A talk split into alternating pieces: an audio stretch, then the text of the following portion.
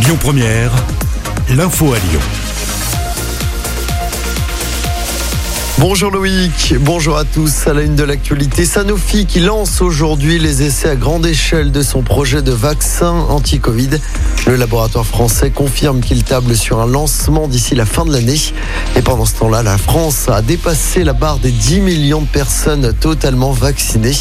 Toujours à ce propos, le groupe Ama Stadium va devenir un centre de vaccination permanent dès samedi. La date a été avancée d'une semaine. Le centre de vaccination Parc OL sera ouvert tous les jours de 9h à 18h30. Et euh, je rappelle l'ouverture de la vaccination à tous les adultes dès lundi prochain. L'épidémie de Covid qui continue sa décrue en France. Moins de 19 000 hospitalisations, moins de 3 400 personnes en réanimation. Et dans ce contexte, le gouvernement qui envisage un retour à la normale dans les entreprises. Hier, la ministre du Travail a indiqué que le télétravail ne serait plus la norme à partir du 9 juin. On enchaîne avec ce coup de pouce salarial pour les profs.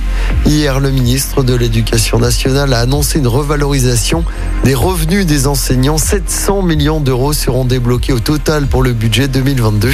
La mesure ciblera surtout les enseignants qui sont en début de carrière. C'est insuffisant selon les syndicats d'enseignants. On n'en sait plus sur le violent accident du quai des Célestins à Lyon. Une collision entre une voiture et un scooter avait fait trois blessés graves. Ça s'est passé mardi soir vers 20h.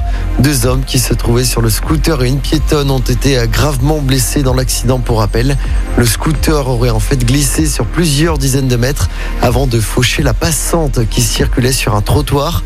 Les jours des blessés ne sont plus en danger. L'enquête a déjà établi que le deux roues n'était pas assuré. Les se poursuivent. Le centre-ville de Lyon, encore perturbé par des rodéos urbains hier soir peu après 20h. C'est ce que montre une vidéo publiée sur Twitter par le maire du deuxième arrondissement. On y voit plusieurs motocross devant l'arrêt de métro Hôtel de Ville, à seulement quelques mètres de la mairie de Lyon.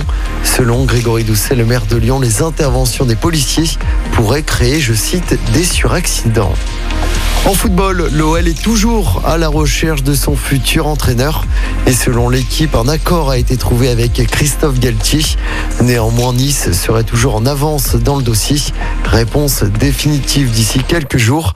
Et notez par ailleurs l'officialisation hier de l'arrivée du défenseur Damien Da Silva. Le défenseur central s'est engagé pour deux saisons avec l'OL. Damien Da Silva arrive de Rennes. Écoutez votre radio Lyon Première en direct sur l'application Lyon Première, lyonpremière.fr et bien sûr à Lyon sur 90.2 FM et en DAB+. Lyon Première